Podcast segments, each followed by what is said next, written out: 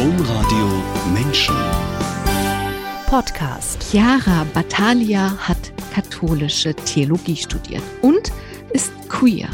Erst im Studium hat Chiara Battaglia begriffen, wie sehr das eine das andere ausschließt. Chiara Battaglia hat ihre Schlüsse daraus gezogen. Welche Schlüsse das sind, warum sie des vielen Kämpfens im Moment müde ist und warum sie trotzdem einige Jahre als Integrationsbeauftragte des Erzbistums Köln gearbeitet hat, das ist unser Thema in dieser Sendung. Herzlich willkommen, Chiara Battaglia. Ich freue mich sehr. Dankeschön, ich freue mich auch da zu sein. Herzlich willkommen alle, die sich den Podcast heruntergeladen oder diese Sendung eingeschaltet haben. Chiara Battaglia, eben habe ich in Ihrer Vorstellung zwei Aspekte herausgenommen von Ihnen. Es gibt ja viel über Sie zu sagen. Ich habe gesagt, dass Sie katholische Theologie studiert haben. Ich denke, darunter können sich die meisten, die uns zuhören, etwas vorstellen und dass Sie queer seien. Beim Queer-Sein ist es, glaube ich, anders. Was das ist, werden sich nicht alle vorstellen können. Was bedeutet queer? Ja, queer ist quasi ein Begriff, ein Sammelbegriff für eine sexuelle oder eben auch geschlechtliche ähm, Identität, die nicht der Hetero-Identität entspricht. Also ähm, ich habe mir diesen Begriff ausgewählt, erstmal habe ich immer lesbisch gesagt und dann kam ich zu queer, weil der nicht so in Schubladen steckt. Der sagt erstmal für mich persönlich nicht hetero, ähm, ist auch ein politischer Begriff oder kann als politischer Begriff verwendet werden. Für mich ist er das auch in Solidarität ähm, mit Transmenschen oder nicht-binären Menschen zum Beispiel. Ähm, genau, und der heißt einfach, dass ich nicht hetero bin und alles andere ist flüssig. Wenn man sich in dieser Sprache und in dieser Welt bewegt, sind es ganz häufige Begriffe. Wenn man das aber nicht tut, dann kennt man das alles nicht. Cisgender und non-binär und queer. Und Sie haben gerade gesagt, ich verstehe mich einfach als nicht hetero. Also nicht ähm, das, was, man nennt es ja heteronormativ, nicht das, was wir immer gedacht haben. Es gibt Frauen, es gibt Männer und fertig. So, also queer, ich glaube, dass man das wirklich ein bisschen dafür tun muss, damit dieses Wort in den Köpfen der Menschen eine Bedeutung hat. Sie haben sich als queer und katholisch selbst in einem Video bezeichnet, das seit Januar in der Mediathek der ARD steht. Für Menschen, die Sie kennen, gab es in diesem Video keine Überraschung. Das erzählen wir gleich im Laufe dieser Sendung. Das Video ist Teil eines Films und der Kampagne Out in Church, mit der sich 125 MitarbeiterInnen der katholischen Kirche als queer geoutet haben und ein wahres Erdbeben ausgelöst haben. Über 100.000 Menschen haben die Petition der Kampagne gezeichnet. Es gab Erklärungen und Statements von vielen Bischöfen und Generalvikaren und ein riesen Medienecho. Haben Sie damit gerechnet? Ich habe schon damit gerechnet, dass die Medien das Thema aufgreifen werden, weil es ist ein großer Skandal und Skandale werden immer ganz gerne berichtet, dass äh, wir in 2022 immer noch so ein diskriminierendes Arbeitsrecht in der deutschen Gesellschaft haben, was von der Kirche ausgeht. Ähm, und das Thema äh, Queerness ist ja auch ja, darüber wird ja auch immer mehr berichtet. Und ich habe schon damit gerechnet, weil es einfach ein Skandal ist, dass es dann internationale Wellen schlägt. Das war natürlich auch ein bisschen überraschend und ähm, dass ich so viele Interviewanfragen bekomme auch. Damit habe ich ehrlich gesagt gar nicht so gerechnet. Wir, wir sind 125, aber ähm, ja, wir haben alle viele Interviewanfragen bekommen. Ähm, und ich finde es auch einfach wichtig. Mich freut es auch, aber es war für mich nicht so überraschend, weil ich mich auch ganz lange mit dem Thema schon auseinandersetze und mir klar ist, dass es so ein Skandal und äh, so eine Diskrepanz zu der ja, Lebensweise und zu den Haltungen der Basis der Kirche, sage ich mal, und auch der Gesellschaft an sich, dass, dass es berichtenswert ist. Was war das Überraschendste für Sie? Sie haben gerade gesagt, das hat internationale Wellen geschlagen. Was war das Überraschendste? Hm, ja, also einfach, dass äh, italienische Medien auf mich äh, zugekommen sind, beispielsweise. Ähm, das war schon für mich das Überraschendste. Ich dachte, das bleibt jetzt so im, im deutschen Diskurs, aber ich denke, dass wir schon Kirchengeschichte geschrieben haben, vielleicht auch mhm. äh, Geschichte allgemein. aber so ein einschneidendes, ähm, ja, Momentum gab es noch nie, was Queer-Geschichte angeht in der Kirche. Haben Sie einen Unterschied gemerkt? Bei den italienischen Medien waren die, ähm, war da irgendwas anders? Also es war schon nischiger. Ich glaube, die JournalistInnen, die dann auf mich zugekommen sind, ähm, waren eher so JournalistInnen von nischigeren Formaten. Das waren jetzt nicht ähm, die großen Sender beispielsweise oder so, die darüber berichtet haben, sondern eher so die Journalistinnen, die sich dafür interessieren ähm, und, und darüber gerne berichten wollen. Ähm, genau. Also ich hätte jetzt als nächstes hier stehen, ich glaube, es ist nicht übertrieben zu sagen, dass die Kampagne in Church in kurzer Zeit wirklich viel in Bewegung gesetzt hat. Also sie haben, also wir haben jetzt über die Wellen gesprochen. Das ist das eine. Etwas kann viel Wellen schlagen, aber deswegen hat es noch keine Konsequenzen. Und mein Eindruck ist durch die vielen Statements von Generalvikaren, von Weihbischöfen, von Bischöfen auch, von Selbstverpflichtungen von Bischöfen, die sagen, bei mir wird es keine arbeitsrechtlichen Konsequenzen mehr geben für einen, einen Mensch, der angestellt ist in meinem Bistum, egal ähm, wie er lebt. Glauben Sie, dass viel in Bewegung geraten ist? Es ist auf jeden Fall viel in Bewegung geraten. Das war auch etwas Überraschendes. Also nach diesen Wellen kamen dann eben auch die Konsequenzen und die Reaktion der äh, Bistümer.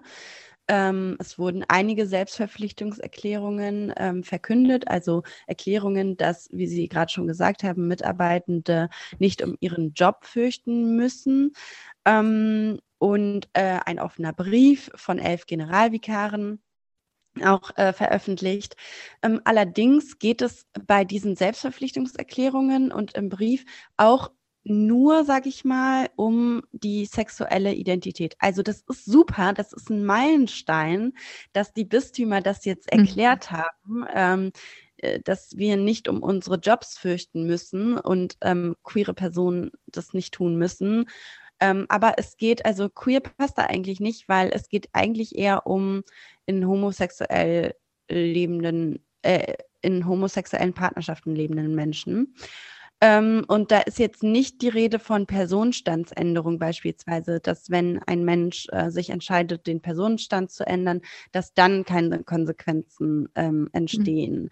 Und ähm, da blicke ich noch also auf unsere ähm, ja, Trans-Community auch in Out in Church. Ähm, da, also solange das nicht mit reinkommt, dann kann ich mich auch noch nicht so ganz freuen. Also natürlich freuen wir uns und wir feiern das auch, aber es ist noch ein Weg dahin, sagen wir mal. Auf jeden Fall, das ist ganz klar. Chiara, Batalia, diese 125 Menschen, die haben wir jetzt schon ein paar Mal genannt. Ähm, die haben ja äh, Wellen, für Wellen gesorgt und auch schon erste Konsequenzen erreicht. Aber, ich sag mal mal ein fettes Aber, die haben auch einen hohen Preis bezahlt. Die haben sich alle vor eine Kamera gesetzt und die haben öffentlich über viel Schmerz für Ablehnung, für über Wege gesprochen, die sie seit Jahrzehnten suchen, um ihre Beziehungen zu verheimlichen. Das führt zu ganz gruseligen Geschichten, dass eine Frau ihre Frau bei der Beerdigung ihres Vaters wiederum, dass sie nicht vorne in der ersten Reihe neben ihr sitzen kann, sondern hinten irgendwo verschämt in der Friedhofskapelle. Ich nehme mal eine Geschichte. Das sind hunderte und, und tausende Geschichten. Und wenn ich solche Geschichten erzähle, mal ganz abgesehen davon, dass ich vor dieser Kamera auch noch über meine sexuelle Identität spreche, wenn ich das tue, Sie haben das im Vorgespräch so ausgedrückt, dann lasse ich die Menschen in mein Wohnzimmer. Dann lasse ich die alle in mein Wohnzimmer trampeln. Wie ist ja. es mit diesem Preis, den Sie ja, also wir können das jetzt hier nur machen, weil Sie das gemacht haben und weil ich Sie dadurch finden konnte. Ich hätte das nicht gewusst sonst. Also wie ist das, die Menschen durch ihr Wohnzimmer trampeln zu lassen? Ja, äh, es ist sicher nicht, unang äh, nicht angenehm. Ähm, ich ich mache das ja nicht einfach aus Spaß oder so. Also ich habe mich jetzt jahrelang mit dem Thema beschäftigt und selbst das, also die ganze Zeit, die ich dafür aufgewendet habe und Energie und Kraft, die hätte auch in andere Bereiche fließen können. Und dann stelle ich mich da hin und rede über, über mich und über mein Leben. Und das fühlt sich schon so ein bisschen an, wie wenn jemand durch mein Wohnzimmer, meine Wohnung laufen würde. Das ist ein Preis, den viele Aktivistinnen bezahlen. Vielleicht würden sich die einige auch gar nicht als Aktivistinnen äh, bezeichnen von Out in Church, sondern, sondern einfach um Menschen, die ihr äh, ihren Lebensweg erzählen, um etwas zu verändern, äh, davon erzählen, dass sie Angst haben, gekündigt zu werden, weil sie so und so lieben. Aber das ist mit vielen Emotionen verbunden. Ähm, in jedem Gespräch, äh, in jeder Äußerung, auch in den Interviews, die wir da geführt haben, wird man natürlich auch mit seinem Schmerz konfrontiert, den man gespürt hat über Jahre und auch immer noch spürt. Und das ist nie angenehm. Und ähm, das ist auch in der Arbeitsstelle nie angenehm, wenn irgendwie ähm, man ständig mit Angst leben muss oder auch äh, sich positionieren muss, mal wieder irgendein Skandal hochkommt oder irgendeine Äußerung von einem Bischof oder so, die ähm, homofeindlich ist oder queerfeindlich. Das ist, hat immer was mit einem selbst zu tun. Und ich würde mir einfach wünschen, dass mehr Menschen, die nicht betroffen sind und aber in der Kirche aktiv oder auch nicht in der Kirche aktiv, sondern einfach ähm, ja auf das Thema aufmerksam geworden sind, vielleicht auch durch die Doku, dass die auch sich einsetzen für rechtliche Veränderungen oder Veränderungen in der Kirche, ähm, weil das nicht immer nur Menschen machen können, die betroffen sind. Und wir machen das auch gerne natürlich, aber es ist immer auch mit so ein bisschen Schmerz verbunden. Bei mir jedenfalls. Ich kann ja nur von mir sprechen. Also ich habe mir ziemlich viele von diesen Videos angeguckt. Die gibt es ja. Es ist ja einerseits eine Doku, ich glaube eine Dreiviertelstunde, und dann gibt es aber viele einzelne Videos und da gibt es eine eigene Webseite in der ARD-Mediathek zu. Vielleicht schauen Sie da mal rein, weil man guckt wirklich Video für Video genau diesem Schmerz immer neu ins Gesicht. Ich fand es sehr eindrücklich. Chiara Battaglia, das Vorbild für diese Kampagne, Out in Church war eine Kampagne der Süddeutschen Zeitung Acting Out. Da haben sich Schauspieler und Schauspielerinnen auch als queer geoutet und katholische queere Aktivistinnen haben sich inspirieren lassen. Eine kleine Gruppe hat die Kampagne dann lange geplant und andere Menschen angesprochen. Sie waren eine von denen, diejenigen, die angesprochen wurden. Als sie angesprochen wurden, mussten sie nicht lange überlegen, denn sie konnten Teil von etwas werden, das sie sich lange gewünscht hatten. Was hatten sie sich gewünscht? Ich hatte mir gewünscht, eine Stimme zu bekommen. Eine Stimme dafür, dass ich sagen kann, ähm, hier läuft was falsch. Ich bin in der katholischen Kirche aufgewachsen und dachte immer, ich bin jetzt ein Teil von dieser Gemeinschaft. Ähm, aber habe dann irgendwann gemerkt, nee, das ist nicht so und habe dann Theologie studiert und habe mich immer mit dem Thema Homosexualität und Kirche auseinandergesetzt auf wissenschaftliche, auf wissenschaftlicher Basis, habe Hausarbeiten darüber geschrieben und so. Und ich wollte immer irgendwie eine Aktion starten, die ähm, auf das Thema aufmerksam macht, dass es auch andere Perspektiven auf Queerness äh, gibt, zum Beispiel auch durch die Theologie. Die Theologie lebt da schon seit ähm, Jahrzehnten vor, ähm, ist schon viel weiter als das Lehramt. Und dann habe ich immer so hin und her überlegt, ach, könnte man eine Demo organisieren? Könnte man vielleicht vom Kölner Dom stehen?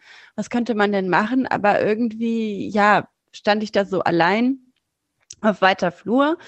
Äh, und als mich dann der Initiator der Kampagne angesprochen hat, Jens Ebrecht zum Sande, war ich total dabei, Feuer und Flamme. Ich habe auch, äh, muss ich sagen, ähm, bei Act Out genau das gleiche gedacht wie Jens. Habe ich auch gedacht, eigentlich müsste es ein Church Out geben.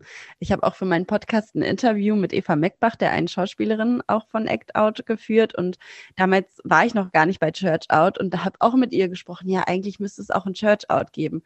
Und ähm, als dann Jens mich angesprochen hat, war es eigentlich wie äh, Telepathie, Gedankenübertragung. Also genau das mhm. Hatte ich auch im Kopf, aber ich hatte nicht das Netzwerk, was er hatte. Mhm. Ähm, er kannte schon einige queere Menschen, hatte dann einen Twitter-Post abgesetzt, ähm, auf den sich auch noch ein paar gemeldet haben und so ging das dann alles los. Also, Sie haben schon lange vorher angefangen und dieser Kampf, den Sie geführt haben, der ist schwer bis gar nicht zu trennen von Ihrem eigenen Weg, Chiara Battaglia. Und dieser Weg, den würde ich jetzt mit Ihnen gerne ein bisschen angucken, der führt uns nach Hannover. Dort haben sich Ihre Eltern, beide aus Italien ausgewandert, getroffen und eine Familie gegründet. In einem neuen Land neu anfangen ist immer schwer. Auch ihre Eltern mussten große Herausforderungen meisten. Zum Beispiel konnten, konnte ihre Mutter, wenn ich das richtig verstanden habe, nicht in ihrem Beruf als Pädagogin arbeiten. Vor welchen Herausforderungen haben ihre Eltern gestanden?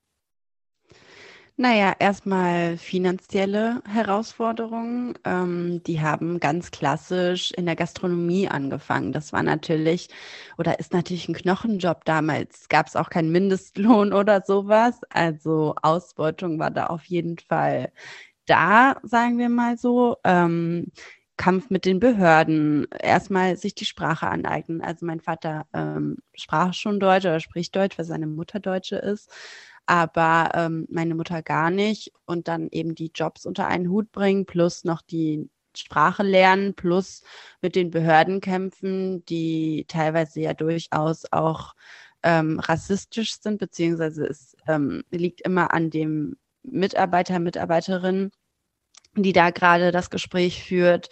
Ich erinnere mich daran, dass meiner Mutter äh, ihr Konto geschlossen wurde aber da waren irgendwie noch, weiß ich nicht, 10 Cent oder sowas drauf. Und dann hat sie darauf bestanden, dass äh, das wieder geöffnet wird und das ausgezahlt wird, was da noch drauf ist, weil da noch Geld drauf war. So.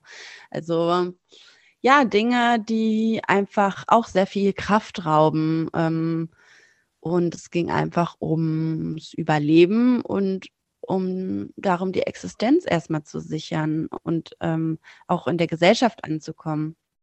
Und es hat das habe ich doch richtig verstanden. Auch bedeutet, dass Sie eben nicht in den erlernten Berufen arbeiten konnten.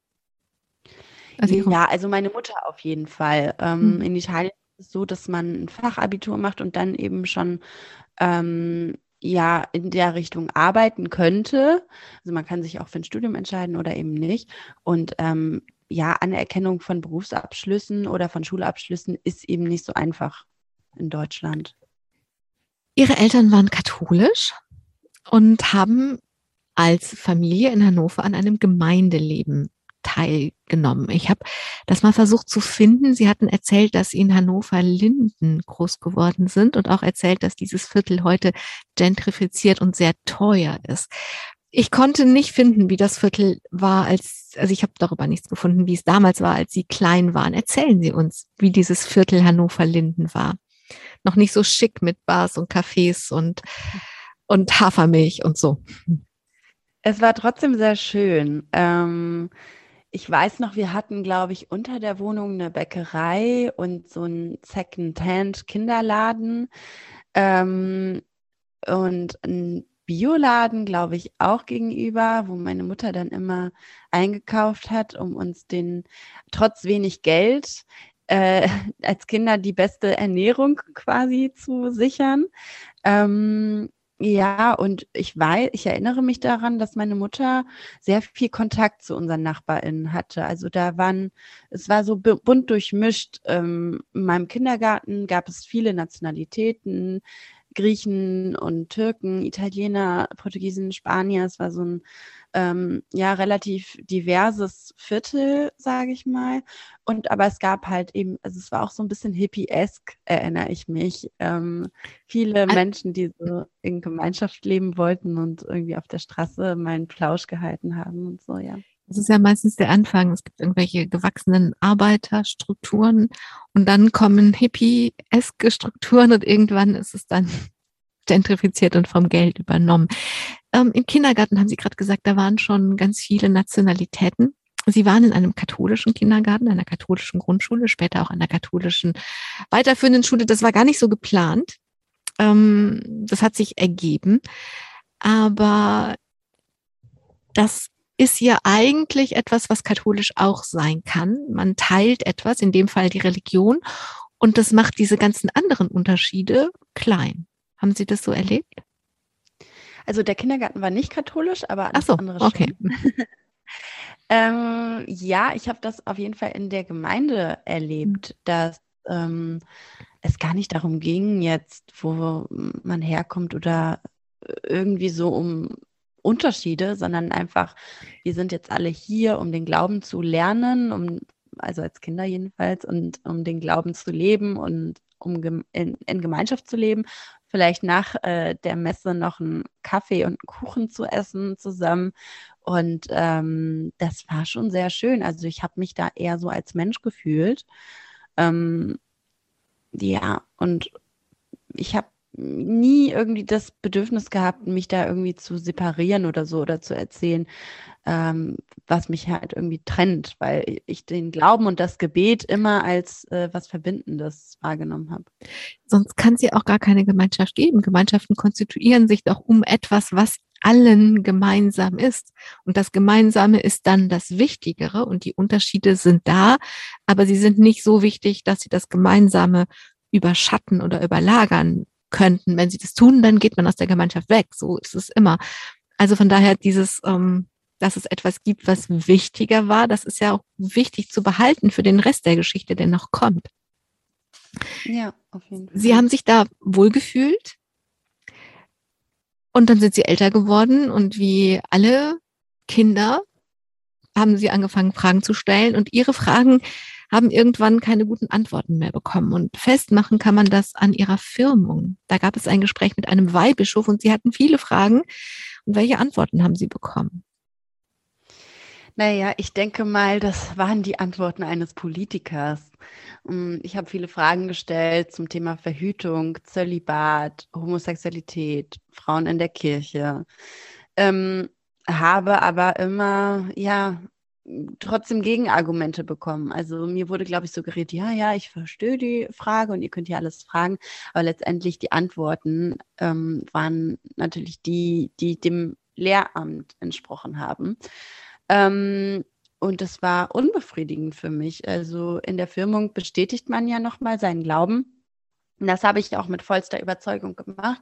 Und die Firmung war auch ein wirklich schöner Einschnitt so in meinem Leben, kann ich schon so sagen aber ähm, auf intellektueller oder inhaltlicher Basis, was die Kirche und das System angeht, ähm, war ich schon ja enttäuscht. Ähm, aber das Spirituelle, der Glaube, der, der war sehr, sehr stark und deshalb hat es mich in meiner Entscheidung, mich firmen zu lassen, nicht ähm, ja, ähm, irritiert, aber doch ähm, mich zum Weiterdenken angeregt, sage ich mal.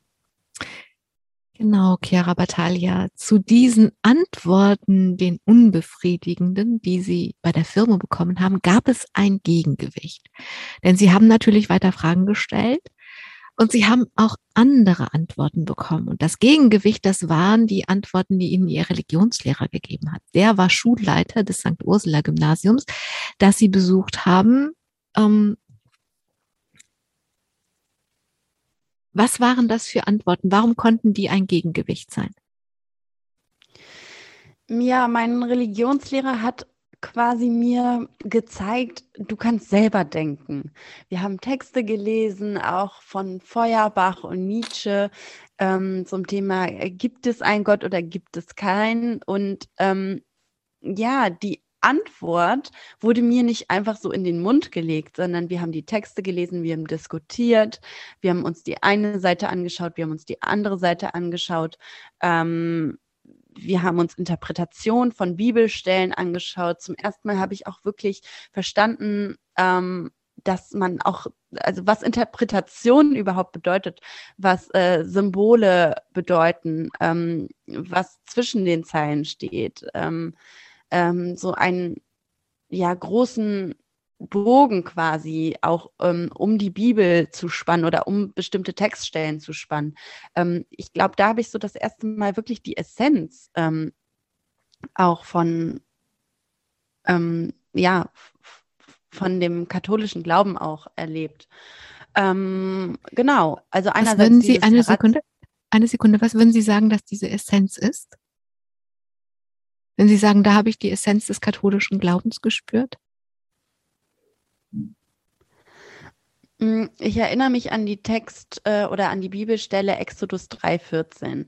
Das ist die Stelle ähm, des brennenden Dornenbuschs. Und da meinte mein Religionslehrer, ähm, sei die Interpretation der Stelle, dass Gott immer da ist, egal was passiert, dass wir nie tiefer fallen können als quasi in Gottes Hand, ähm, weil sich Gott da eben gezeigt hat ähm, in diesem Ereignis und ähm, dass man quasi sowas ablesen kann aus so einer Stelle. Das hat für mich schon so die Essenz gezeigt. Du bist richtig so, wie du bist. Du bist gewollt, so wie du bist. Und ähm, ja, da ist immer jemand, der dich bestätigt, egal was du machst. Ähm, das ist für mich schon die Essenz. Chiara Battaglia, dieser Religionslehrer hat sie tatsächlich inspiriert. Manchmal können Lehrer oder Lehrerinnen das ja. Der hatte selber in Münster Theologie studiert und irgendwas hat sie so angefixt, dass sie gesagt haben, das will ich auch. Ich möchte auch in Münster katholische Theologie zu äh, studieren wenn man solche Entscheidungen trifft, dann, dann folgt man irgendetwas in einem selbst oder was man im Außen gespielt hat oder einer Sehnsucht. Jetzt höre ich sie gerade nicht mehr. Ähm, ja, Sie sind schon länger in meinem Bild eingefroren, aber es hat die ganze Zeit aufgezeichnet. Hören Sie mich jetzt wieder? Ja. Okay. Also, haben Sie das gehört, dass ich gesagt habe, ähm, wenn man so eine Entscheidung trifft, dann, dann folgt man ja irgendetwas, einer Sehnsucht. Also ähm, irgendetwas, was resoniert in einem selbst. Wenn Sie heute überlegen, was hat Sie so angefixt, so inspiriert, dass Sie gesagt haben, ich will auch wie mein Religionslehrer in Münster katholische Theologie studieren? Naja, also ich denke mal, wenn man aufwächst und auch so im Jugendalter ist, dann braucht man einfach Vorbilder. Und für mich war das ein gutes Vorbild. Ähm, und was mich, also angefixt hat. Ähm, ich glaube, ich wollte eine Stimme haben und ich dachte, ja, als normale als normales Gemeindemitglied oder als, sage ich mal, normale Katholikin, äh, als 18-jährige Chiara, die ihre Gedanken sich jetzt macht zur aktuellen Lage der Kirche oder generell zur Diskriminierung in der Kirche, wer soll mir denn zuhören? Also mit was für einem Grund soll man mir denn jetzt zuhören? Und dann dachte ich, ja, ich könnte ja Theologie studieren und mich ähm, tiefgehender mit dem Thema befassen. Erstmal was darüber lernen, bevor ich ihm auch was kritisieren kann und so. Und dann dachte ich auch, vielleicht möchte ich auch Lehrerin werden. Und dann habe ich ihm noch Germanistik dazu äh, genommen, weil ich immer sehr Literatur- und Sprachinteressiert war. Beziehungsweise, was heißt immer? Das hat sich so entwickelt ähm, in meiner Jugend. Ähm, genau. Und dann ähm, stand die Entscheidung eigentlich. Ähm, ich, ich war 17, als ich Abi gemacht habe. Ich war sehr jung. Äh, ich wusste jetzt nicht unbedingt, äh, das ist jetzt genau das, was ich machen will, aber das hat mir so eine Idee äh, gegeben, hm, das klingt eigentlich logisch. Wenn ich das studiere, kann ich mich gut damit auseinandersetzen und dann kann ich auch besser kritisieren und vielleicht habe ich dann auch eine gewisse Stellung oder irgendwie halt einen Abschluss, mit dem ich sagen kann, hallo, ich bin Theologin, ich möchte jetzt auch was gerne dazu sagen zu dem Thema.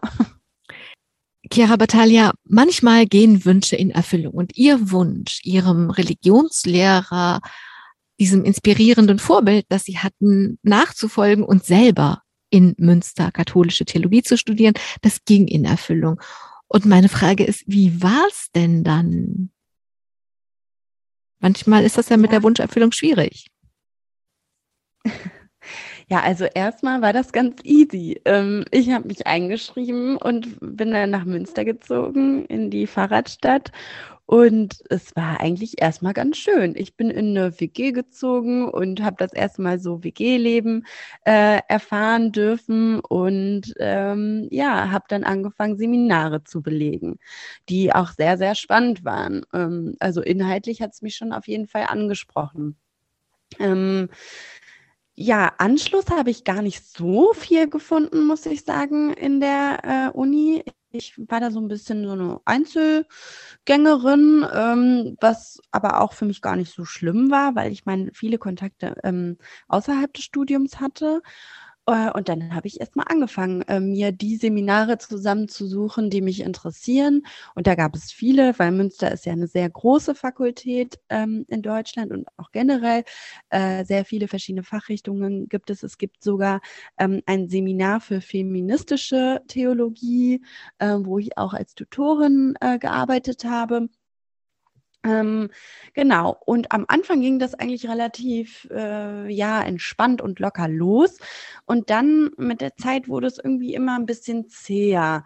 Ich habe dann irgendwie gemerkt, oh, du kannst ja gar nicht Lehrerin werden. Ich habe dann von der Missio erfahren, die man ablegen muss. Ähm, quasi die Lehrerlaubnis, die äh, man bekommt, ähm, um katholische Religion zu unterrichten, auch an staatlichen Schulen. Und ähm, da muss man quasi unterschreiben, dass man loyal der Kirche gegenüber ist und äh, ja quasi ein loyales Leben führt. Ähm, und da habe ich äh, entschieden, nee, das kann ich nicht. Und ich will das aber auch nicht unterschreiben, ähm, einfach so, obwohl ich es gar nicht so meine und obwohl ich es gar nicht so führe.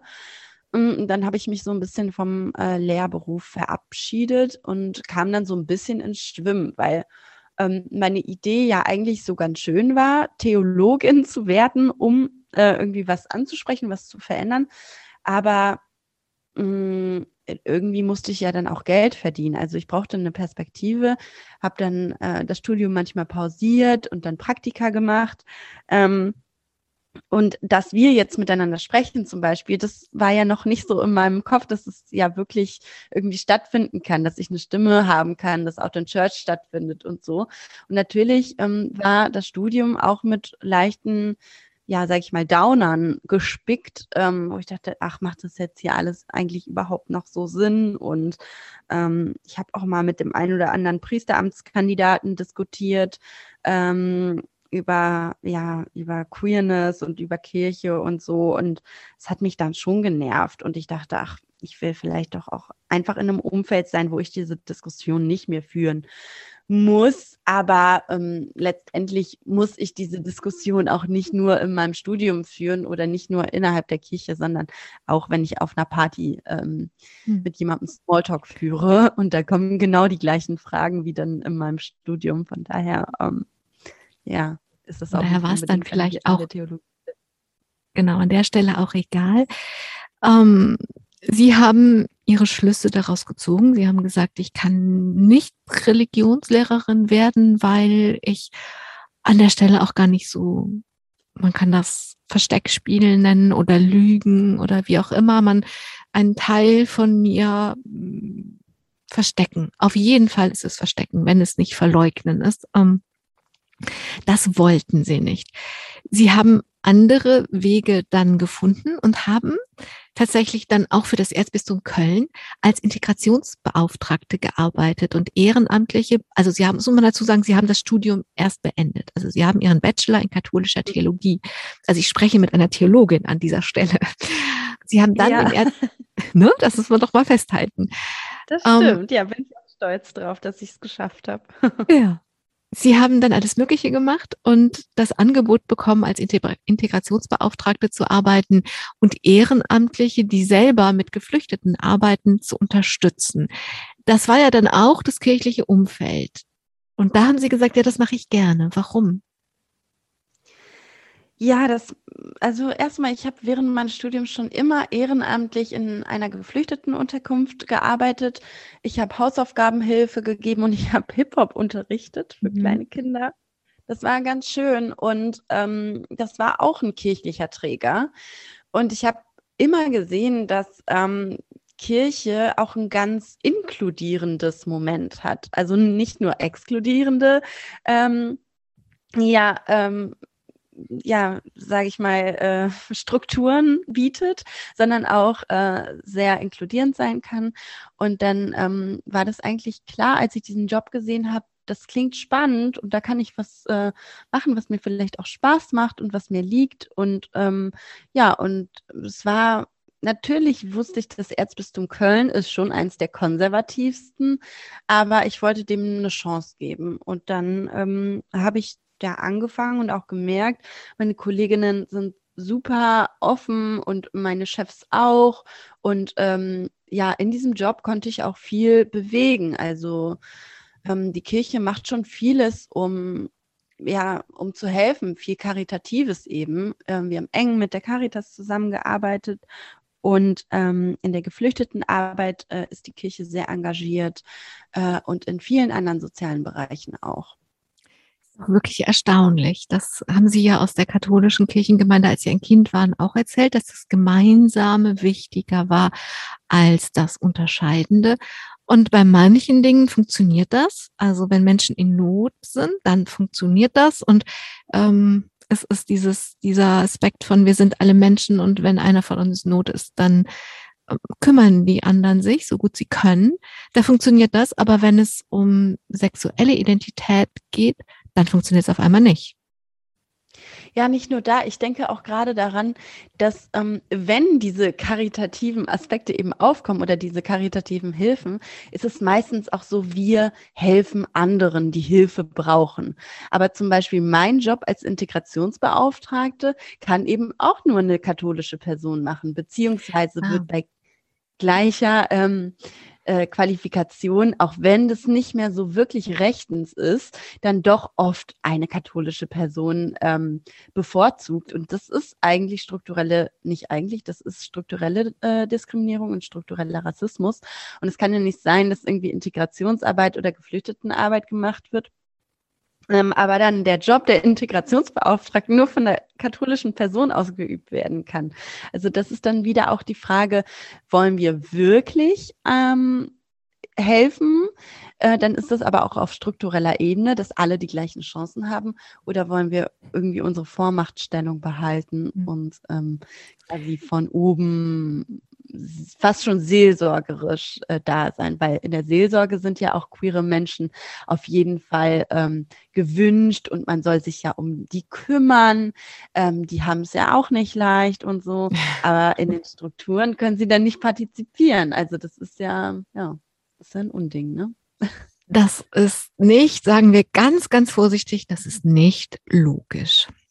Chiara Battaglia, und in dieser ganzen Zeit ist ja ihr eigener Prozess weitergegangen. Also der Ausgangspunkt war, dass sie sich wohlgefühlt haben, dass sie gedacht haben, ich bin Teil einer Gemeinschaft, ich gehöre dazu. Sie haben von diesem tiefen Erlebnis gesprochen, dass die Firmung war, also von dem, was sie an Essenz gefühlt haben im Religionsunterricht und dem sprechenden Dornbusch. Also ähm, ich spreche ja nicht nur mit einer Theologin im Moment, sondern mit einem Mensch, der eine ganz tiefe Verbindung gehabt hat in das, was man Transzendenz nehmen kann. Aber ich habe ja schon von den verschiedenen Interviews erzählt, die Sie im Laufe der letzten Jahre gegeben haben. Und ich meine, das wäre in der Zeit gewesen, aber ich bin jetzt nicht ganz sicher. Im Zeit Campus gab es auf jeden Fall ein Interview und ich weiß nicht in welchem, aber vielleicht in dem Zeitinterview haben Sie gesagt, dass Sie Ihren Glauben verloren haben über diesen Kampf um ihren Platz in der Kirche, so wie wir alle, einfach so wie wir geboren werden, so wie wir sind, so auch angenommen und geliebt zu werden, dass um diesen, über diesen Kampf ist ihnen ihr Glaube abhanden gekommen. Und wie gesagt, wenn ich es richtig zuordne, war es im Zeitinterview, da haben sie gesagt, es ist aber doch was übrig geblieben. Ich glaube an die Uridee von Jesus Christus, ein Typ, der alle Menschen so angenommen hat, wie sie waren, jemand, der für Respekt und Toleranz und Liebe eingestanden ist. An diese Art zu leben, glaube ich immer noch. Das ist ganz egal, wo Sie das gesagt haben, schon ein bisschen was her. Und Glauben ist natürlich ein Prozess. In diesem Prozess, wo stehen Sie denn heute? Wenn Sie sagen, ja, an diese Uridee glaube ich immer noch oder wo sind Sie gerade?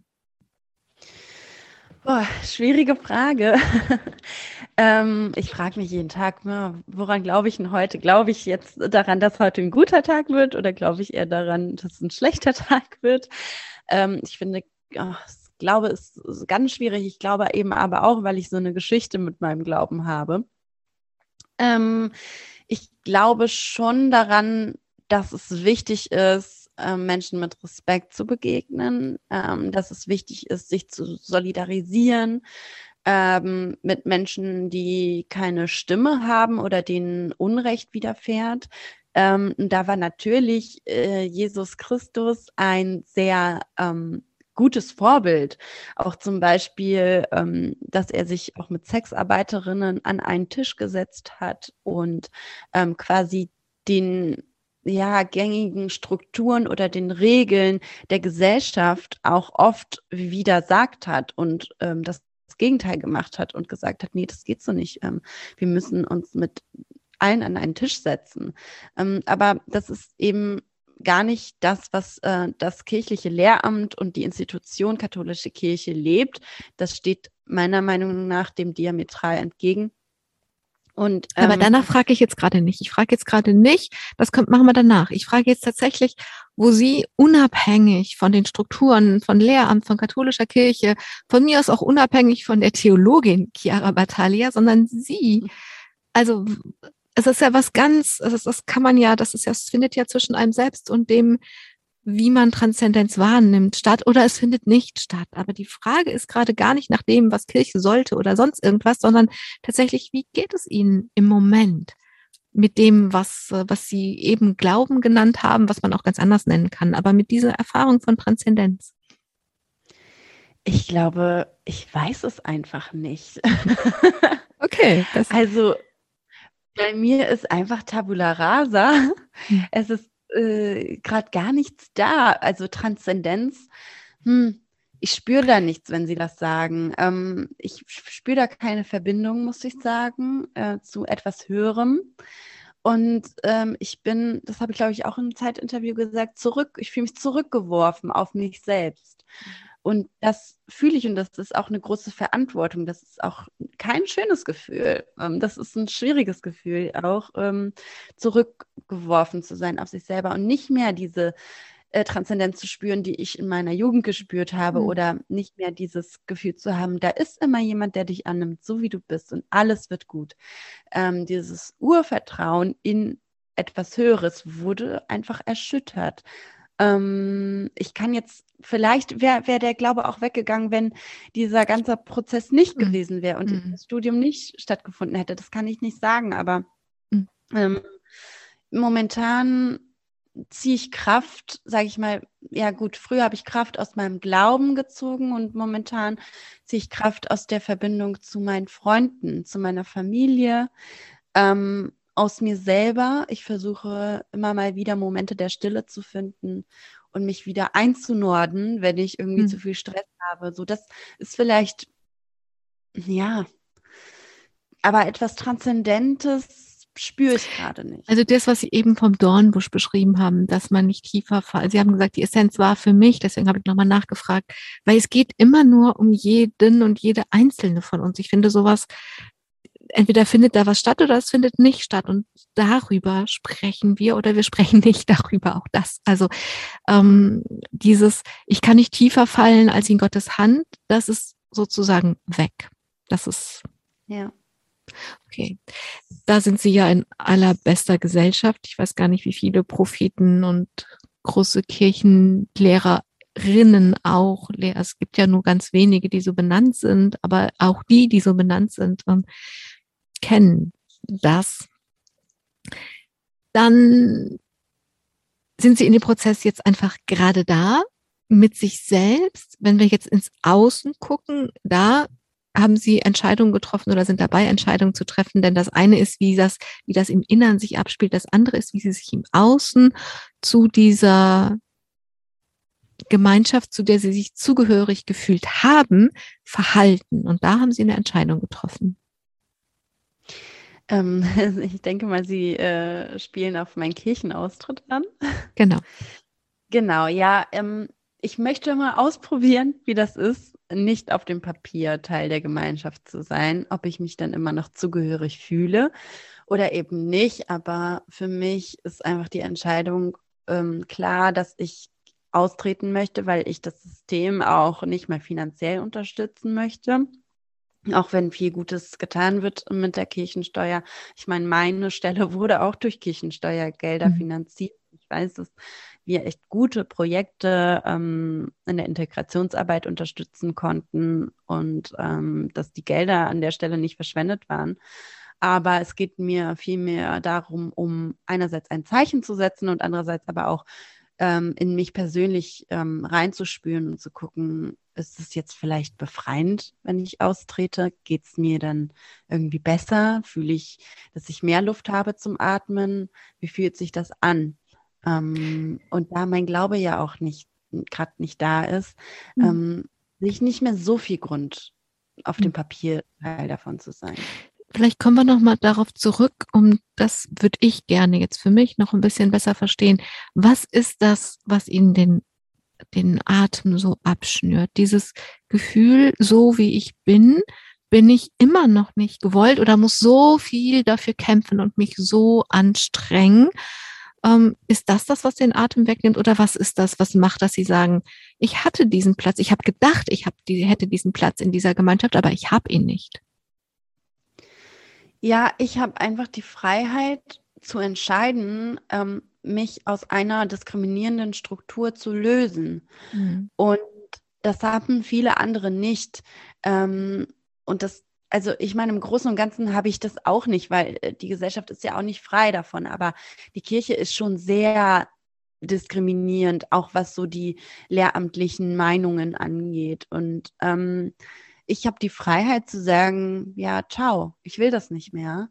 Mhm. Und äh, ich habe Jahre, ich war sehr loyal. Also wie loyal kann man denn sein, diskriminiert zu werden und immer noch ähm, Teil der Gemeinschaft sein zu wollen und irgendwie immer noch das Positive ähm, in, an der Kirche zu sehen.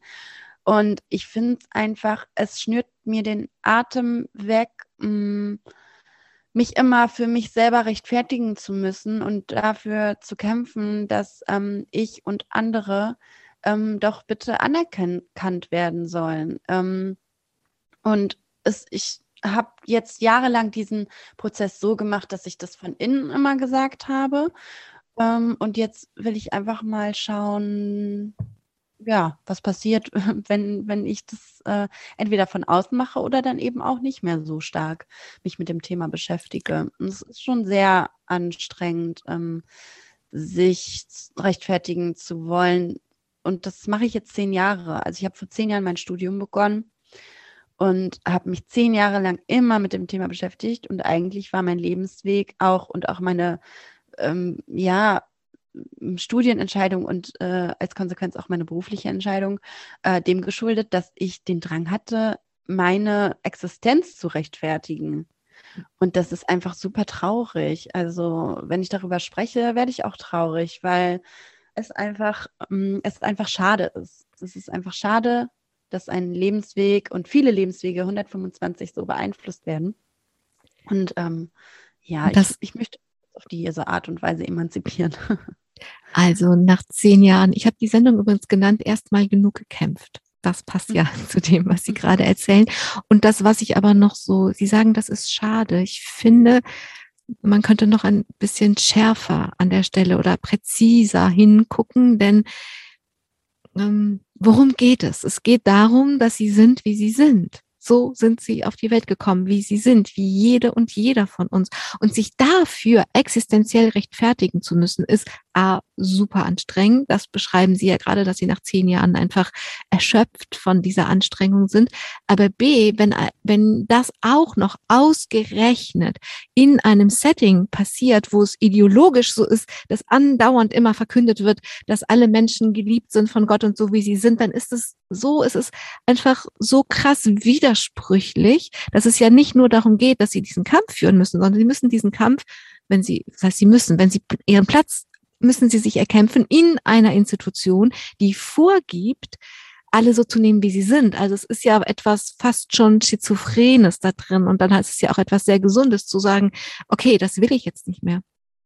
Ja, ich denke auch, dass es ein sehr selbstfürsorglicher Schritt ist. Und es ist ja nicht nur als queere Person, sondern auch als Frau ähm, in einer Institution zu sein, in der nur Männer das Sagen haben und nur weiße Männer, nur weiße alte Männer. Also ich ja auch manchmal so, Chiara, komm, hättest du den Schritt schon ein bisschen früher machen können. Aber ähm, wir machen, wir, ja. wir, wir gehen alle unsere Schritte so, wie sie dann, wenn sie, wenn wir sie können. Das, davon bin ich zutiefst überzeugt, dass wir ja. alle unser Bestes wirklich tun und das mehr als man mehr als man tun kann, kann man eben auch nicht tun. Chiara Battaglia, diese Sendung geht nie zu Ende ohne einen Wunsch. Ich frage meinen Gast ich finde das Wort Gästin, weiß ich nicht, ob es das gibt oder geben sollte. Jedenfalls der Mensch, den Mensch, den ich eingeladen habe, immer am Ende, was soll noch passieren in Ihrem Leben? Was wünschen Sie sich? Und nach all dem, was wir jetzt gerade gesagt haben, sage ich das an dieser Stelle besonders. Was wünschen Sie sich? Ich wünsche mir ähm, auch für mich, aber vor allem auch für alle Kinder und Jugendlichen, die in der katholischen Kirche aufwachsen, beziehungsweise einfach in der deutschen Gesellschaft, die geprägt ist von der katholischen Kirche. Ähm, die katholische Kirche hat noch so viel Einfluss, ähm, Religionsunterricht, Freizeiten ähm, als Arbeitgeber, dass sich da was verändert. Und dass auch die, diese Glaubenssätze oder diese lehramtlichen Aussagen sich ähm, revidiert werden. Ähm, ich wünsche mir das auch für mich äh, und für mein jüngeres Ich auch, dass da was passiert. Ähm, ich bin da immer noch nicht frei davon und auch wenn ich austreten möchte, bin ich da immer noch, stehe ich immer noch hinter meinen Aussagen. Das wünsche ich mir auf jeden Fall. Ich wünsche mir für mich, dass ich nach innen schauen kann, immer mal wieder und schauen kann, was ist denn da eigentlich noch, außer ähm, der Rechtfertigungsdrang oder der Gerechtigkeitssinn oder der Aktivismus. Äh, was äh, sind da noch für Talente? Was ist da noch, was irgendwie florieren möchte, was äh, nach außen will, was ähm, sich entwickeln möchte? Ähm, wie möchte ich mein Leben gestalten? Ähm, außerhalb von den Strukturen der Kirche, außerhalb davon, mich rechtfertigen zu müssen. Und wer bin ich eigentlich noch neben der Kämpferin? Ja, aber Talian, dann wünsche ich Ihnen, dass Sie herausfinden, wer Sie, wer Sie sind neben der Kämpferin und auch, was sich da zeigen wird, wenn Sie einfach sich ab und zu anfragen, was ist denn da? Was ist denn da noch? Ich danke Ihnen auf jeden Fall sehr dass Sie Ihre Stimme in dieser Sendung genutzt und erhoben haben und nochmal von den Einschränkungen und dem Schmerz, den es bedeutet, nicht so angenommen zu sein, wie man auf die Welt kommt, geschildert haben. Dafür danke ich Ihnen besonders. Ich wünsche Ihnen, dass Sie viel entdecken und ich danke allen, die bis hierhin zugehört haben und hoffe, dass wir anders, dass wir auch, dass wir dieses, es ist ja auch immer ein Geschenk darin, wenn jemand von sich so erzählt, dass wir dieses Geschenk nehmen und ein bisschen aufmerksamer, ein bisschen kenntnisreicher, ein bisschen empathischer unterwegs sein können mit allem, was uns dann jetzt wieder begegnet. Mein Name ist Angela Krumpen. Begegnen Sie gut Menschen. Domradio Menschen. Weitere Informationen finden Sie auf domradio.de.